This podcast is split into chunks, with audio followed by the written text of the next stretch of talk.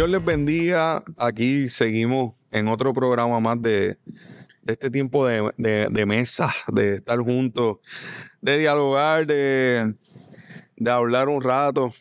Así que, Adiel, ¿qué tal? ¿Todo bien? Muy bien, muy bien. Contento y a la expectativa de qué es lo que Dios va a traer. Cada vez que nos reunimos, Dios, Dios refresca nuestros corazones, habla directamente a nuestras vidas y nos ubica, ¿verdad? Para estar conscientes de, de su poder, de la autoridad, del control que Él tiene sobre todas las cosas y de que su misión y su propósito no se detiene en ningún momento.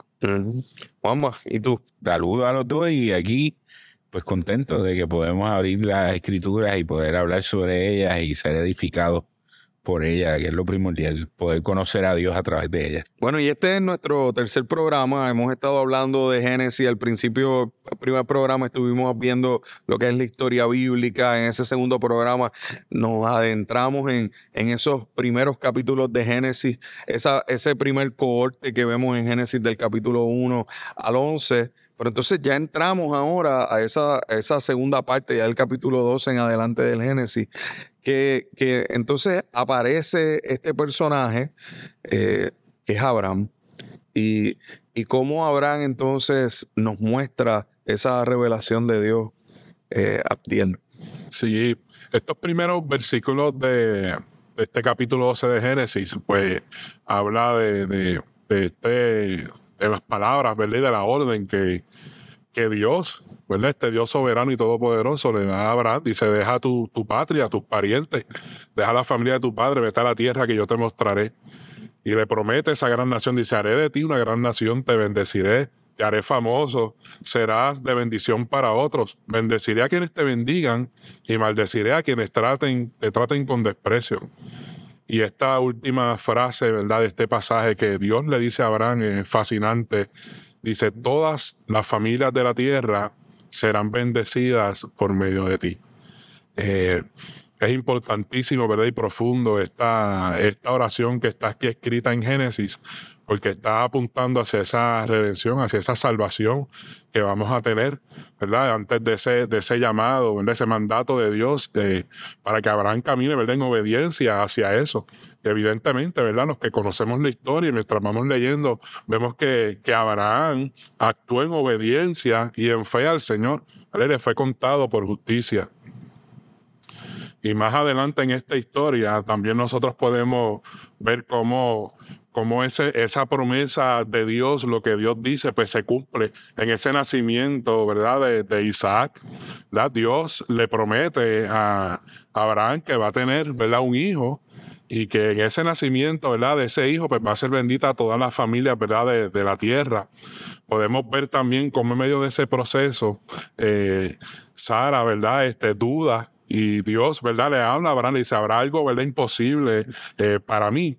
Le está mostrando, ¿verdad? Que Dios es el Dios de lo imposible. Abraham siendo anciano, siendo viejo, Sara siendo anciana también y estéril. Veían todo ese panorama imposible. Podían pensar, cualquiera de nosotros pensaríamos lo mismo. Dios se ha vuelto loco. Como yo en esta etapa de mi vida yo voy a, poder eh, procrear, ¿verdad? Un hijo. Sara podía decir, como yo siendo estéril, siendo una vieja ya, puedo eh, dar a luz un hijo. Y Sara, ¿verdad? Intenta darle la mano a Dios. Intenta, ¿verdad? Ayudar, ayudar a Dios, pero ese no era el plan, no era el plan de Dios. Porque para Dios, ¿verdad? No hay nada imposible. Dios no, Dios no necesita ayuda, ¿verdad? De nosotros. Y vemos, ¿verdad? A lo largo de esta historia, más adelante, en este capítulo, cómo, cómo esa promesa de Dios se cumple, ¿verdad? En este nacimiento de Isaac. Me, me fascina lo que traes porque nos muestra el Dios primero que nos envía y que nos bendice y que promete que, que nos va a proveer, el Dios de lo imposible. Y eso lo podemos aplicar a nuestra vida hoy. Esa es la revelación de Dios que vemos ahí en el Génesis, cómo, cómo ese Dios de lo imposible eh, eh, se muestra también cuando vemos a Jesús, ¿verdad? Cuando, cuando dice, habrá algo imposible para Dios, el mismo Jesús diciéndolo. Y yo creo que nos muestra cómo el Señor está por encima, cómo, y cómo su llamado es real sobre nosotros y su bendición hacia todas las familias de la tierra. Y de momento, pues entonces ocurre como que algo extraño en esta historia, porque de momento este Dios que está bendiciendo, eh, pues le pide a Abraham algo bien extraño eh, y que inclusive quizás cuando vemos los libros extrabíblicos ¿no? de este mismo tiempo, vemos cómo hay eh, dioses que pedían sacrificios de los hijos. Y de momento que aparezca en este libro de, de Génesis, en esta historia, un Dios, a Dios, a este Dios que llamó a Abraham, que le dijo que no había nada imposible, que hizo que Sara, siendo estéril, pudiera entonces tener a Isaac. De momento, y luego de 25 años, ¿no?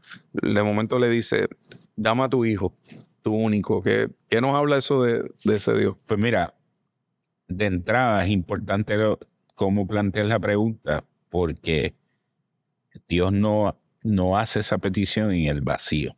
O sea, no es que de momento Abraham estaba allí con, con Isaac y en el vacío Dios le dice, sacrifícame a tuyo. Y allá va Abraham como autómata eh, a sacrificar a Isaac, sino está en un contexto. Y es importante ese contexto para poder entenderlo. Eh, toda la vida de Abraham comenzó con Dios. Dios lo llamó. Es la vida de nosotros. O sea, es la vida del ser humano. Es la vida, lo que describe la escritura. Dios se mueve en favor del hombre. No es, es verdad, no es, el, no es nosotros buscando a Dios, Dios se nos revela. Es la iniciativa de Dios. se mueve a nosotros. Es la iniciativa de Dios. Y ah, claramente Abraham responde a ese llamado, ¿verdad? Voluntariamente responde a ese llamado. Pero vemos la historia de Abraham que aun cuando responde ese llamado, aun cuando responde con fe a la promesa, aun cuando hace todas esas, esas, esas acciones, a la misma vez comete un sinnúmero de errores en el proceso, ¿verdad? Dos veces entregó a su esposa. Mintiendo. Mintiendo, ¿verdad? Eh, donde no confió en Dios, donde no obedeció a Dios, donde no le creyó a Dios. ¿Verdad? Y sufrió las consecuencias, vio las consecuencias. Y eso es lo que me muestra que nosotros también podemos, podemos ser así, ¿no? Claro. Aún, aún recibiendo la promesa de Dios, aún siendo dirigidos por Dios, en muchas instancias podemos irnos hacia un lado que, que, no honra a ese Dios que nos ha prometido. Y, y, y, entonces, en ese sentido, por eso no se da en el vacío, porque si nosotros vemos en la historia de Abraham, cuando Dios le pide que sacrifique a su hijo, Abraham viene, una historia, viene de una relación íntima y personal con ese Dios y ha aprendido verdaderamente a ser el padre de la fe. O sea, que eso de ser el padre de la fe no, fue, no fue como que otorgado un, un proceso para llegar. Un proceso de confianza en Dios. Es similar, es similar a David cuando se enfrentó a Goliat y dijo, el Dios que me salvó del león ¿verdad? Y de aquel y que me salvó de todo esto, me va a salvar ahora. David no se enfrentó a Goliat en el vacío. No era su primer combate. No fue un salto de, de con los ojos cerrados a ver si este Dios de alguna manera responde por mí. No.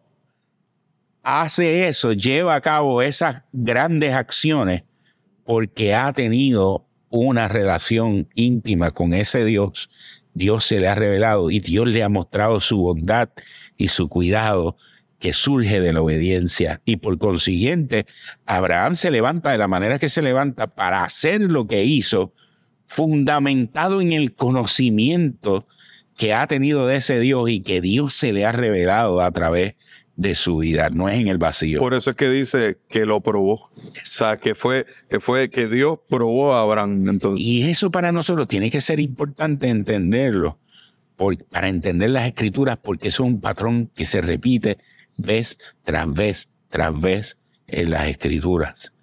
Cuando Dios pide algo de nosotros, que yo le llamo los imperativos de Dios. Mucha gente le ha llamado los imperativos de Dios, la lo que Dios pide de nosotros, no lo hace en el vacío. Primero hay unos indicativos. Y esos indicativos es la descripción de quién es Dios y cómo Dios se nos ha revelado. Ese indicativo es por cuanto Dios es así, por cuanto Dios me llamó, por cuanto Dios ha obrado así en mi vida, yo actúo de esta manera. O sea, no es para atrás, no es yo actúo para conocer a Dios. Es que porque Dios se me ha revelado, y yo lo he conocido, es que yo hago. Y eso es un patrón que al estudiar la Biblia, al estudiar el Antiguo Testamento, tenemos que fijarnos porque eso nos revela de Cristo, nos revela de la gracia de Dios, nos revela que nosotros obedecemos a Dios no para alcanzar a Dios, obedecemos a Dios porque le hemos conocido. Y porque Él nos alcanzó. Y por eso podemos obedecerlo de la manera que Abraham lo obedece aquí.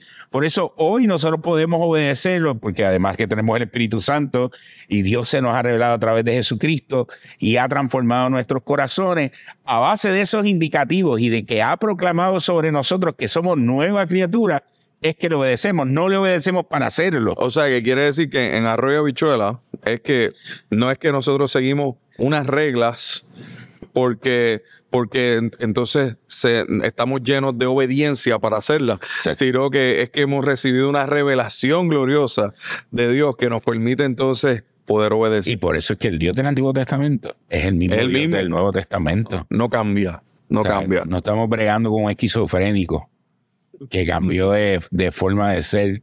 Está, que de momento era bien malo y de momento siempre ha actuado de la misma manera. Entonces, esta petición, que. Pues contestar la pregunta que me hiciste hace media hora casi, perdona, Verando, este, esta, esta petición, cuando la vemos así, digo, eso no, no deja de ser radical, pero a la misma vez, Dios, en ese sentido, cuando Abraham está a punto de sacrificar a su hijo, que Abraham lo hace con el conocimiento y con la certeza en su corazón de que aun cuando él lo mate, de alguna manera Dios hará algo para, para salvar la vida de ese hijo o para resucitarlo, porque está fundamentado en la promesa que él le ha hecho, Dios provee. Inclusive que, que, él dice, que él dice que, que aún yo creía que, que Dios lo iba a levantar de los muertos. Exactamente. No, no, y de hecho, el, eh, el, el mismo Isaac le dice, aquí está todo, ¿dónde está el cordero? Y él mismo dice, Dios va a proveer, Dios va a proveer de ese cordero. Él tenía esa, esa confianza plena, ¿verdad? En que Dios iba a hacer esa provisión, de que Dios estaba en control y de que, él conocía a ese Dios que le estaba exigiendo esto y lo estaba poniendo en esa prueba. Y, ahí es donde vemos que, que en esa prueba definitivamente Dios detiene a Abraham y le dice, ya sé, sé que tu corazón ha crecido, sé que tu fe ha crecido, sé que no me ibas a negar ni siquiera al hijo de la promesa. Y, ahí eso nos muestra que nuestra relación con Dios, cuando crecemos en esa revelación de Dios, más que nosotros abrazar las promesas de Dios, abrazamos al Dios que promete. Entonces, cuando abrazamos ese Dios que promete, eh, podemos entender que ese Dios que promete le pidió a Abraham algo que le dijo a Abraham, no lo tienes que hacer, Abraham pero él proveyó un cordero de sacrificio. Dios dio a su hijo. Él sí lo hizo. O sea que esta historia, aquí en Génesis 22, me, me lleva al Calvario, me lleva a la, a la, cruz. A la historia de amor más profunda. Es que en cada, en cada evento que nosotros vemos estamos viendo ese, ese mensaje de amor y esa acción de ese, de ese Dios de amor profundo para con la humanidad. Cuando Dios, en la historia pasada de Adán y Eva, cuando Dios confronta a Adán y a Eva eh, y los cubre, dice que le hace vestidos de animar, ahí un sacrificio, un derramamiento de sangre. Ahí estaba apuntando a ese, a ese acto de amor de Dios de, de, de ofrecer a su hijo en sacrificio para poder cubrir ese pecado. Aquí en este evento de Abraham podemos ver, ¿verdad?, cómo, cómo Dios provee de ese cordero, de ese cordero sustituto para sacar a Isaac de ahí, ¿verdad?, del altar y poner a ese cordero ahí en sacrificio. Y apunta, ¿verdad? Eventualmente, ¿verdad? Hacia, hacia lo que tú mismo dices, a Jesús, a ese sacrificio de Jesús, tomando nuestro lugar en la cruz del Calvario, derramando su sangre para darnos vida eterna. Y ahí vemos entonces la definición de Hebreos 11 sobre la fe, que la fe es la certeza de lo que se espera, la convicción de lo que no se ve. Y en términos de aplicación directa para nosotros, ¿qué tenemos que tener claro aquí? Que Abraham como padre de la fe tenía la convicción y la certeza de que Dios iba a hacer algo, algo él iba a hacer. Ese Dios de lo imposible, algo iba a hacer. Y eso es lo que nosotros necesitamos cuando vemos la escritura. Decir, tenemos la revelación de un Dios de lo imposible, de un Dios que es justo, de un Dios que provee, de un Dios que está dispuesto a amar y está, está dispuesto a entregarse. Y creo que de esa forma podemos ver cómo esta historia de redención realmente sigue tomando su curso de ese Dios que no, que no cambia. Como tú decías, y que hoy podemos confiar en que ese Dios cumple su promesa.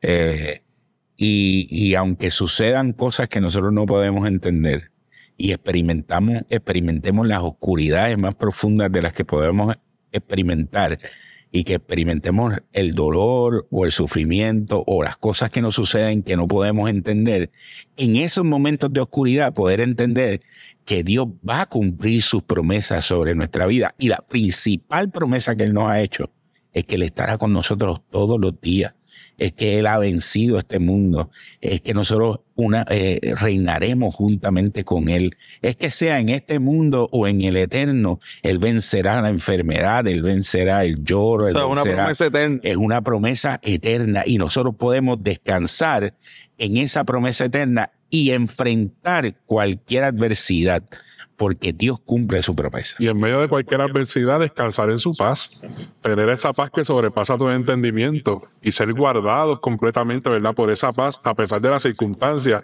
que podamos estar atravesando, porque Él mantiene, ¿verdad?, el control de todas las cosas.